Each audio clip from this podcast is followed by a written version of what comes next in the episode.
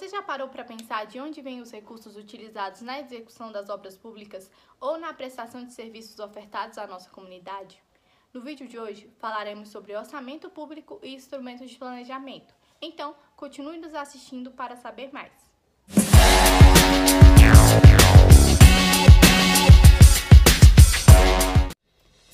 Todos bem-vindos a mais um vídeo da série Conexão Rápida. Meu nome é Shirley Franco, estou cursando o sexto semestre do curso de Ciências Contábeis pela Universidade de Brasília e faço parte do projeto de extensão Contabilidade Conectada. Através deste canal, disponibilizamos vídeos sobre diversos temas relacionados à contabilidade e também à educação financeira. Então, para ficar por dentro de tudo, se inscreva já em nosso canal. Respondendo ao questionamento feito na abertura do vídeo, os recursos utilizados pelo governo vêm do orçamento público, que, em tese, assemelha-se ao orçamento familiar, só que em diferentes proporções.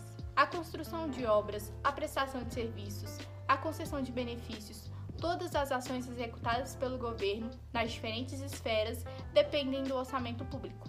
É por meio dele que os governantes estimam as receitas, que corresponde aos recursos arrecadados e fixam as despesas, que são os gastos com as ações governamentais.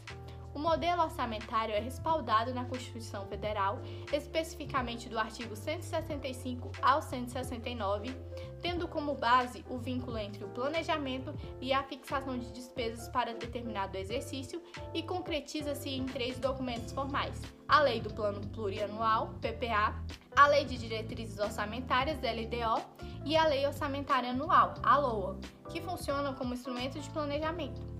Pode-se dizer que os instrumentos de planejamento atuam como um sistema integrado de planejamento e orçamento, onde a função desses instrumentos é integrar as atividades de planejamento e orçamento de modo a garantir o resultado da atuação governamental nos municípios, estados e União. O PPA a LDO e a LOA devem estar estreitamente ligados entre si, compatíveis e harmônicos, e utilizando a mesma linguagem. É de competência exclusiva do Poder Executivo a elaboração dos projetos de lei dos três instrumentos. O ciclo orçamentário se inicia com a elaboração do projeto de lei do PPA no primeiro ano de governo do representante eleito e possui vigência a partir do ano seguinte até o primeiro ano de mandato do governante subsequente. O PPA é o planejamento de médio prazo e estabelece as despesas de capital relativas aos programas e ações definidas, assim como as estratégias e diretrizes a serem adotadas e também as metas para um período de quatro anos.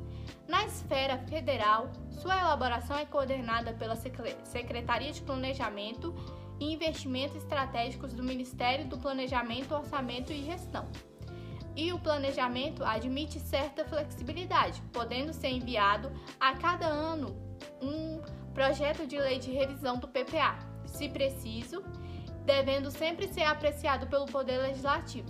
A LDO, por sua vez, é uma lei anual que determina as metas e prioridades do governo, especificando as obras e os serviços mais importantes a serem realizados no ano seguinte, além de impor as normas que deverão ser seguidas na elaboração do projeto da LOA, ou seja, é um instrumento que faz a ligação entre o PPA e a LOA. Por fim, temos a LOA, que é um documento que demonstra todas as receitas e despesas para o ano seguinte e é composta pelas esferas, esferas fiscal, seguridade social e investimento das empresas estatais.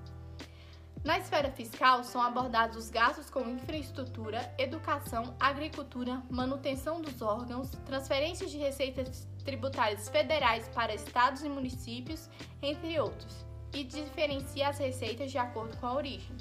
Já o orçamento da Seguridade Social abrange os dispêndios com benefícios previdenciários, assistência social e saúde e difere as receitas de contribuições sociais e de transferências recebidas do orçamento fiscal.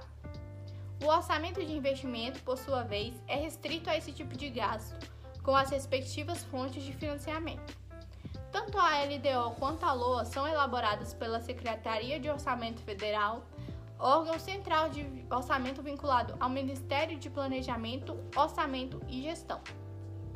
Embora seja alvo de muitas críticas, o modelo orçamentário estabelecido na Constituição Federal representou um grande progresso para a regulamentação da matéria orçamentária, garantindo que os instrumentos sejam harmônicos e conversem entre si.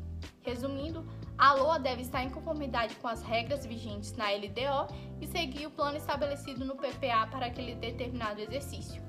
Então, gostou do tema de hoje? Para aprender mais sobre esse e diversos outros assuntos, se inscreva no nosso canal e nos siga em nossas redes sociais que estão na descrição do vídeo. Obrigada por nos acompanhar até aqui e até uma próxima oportunidade.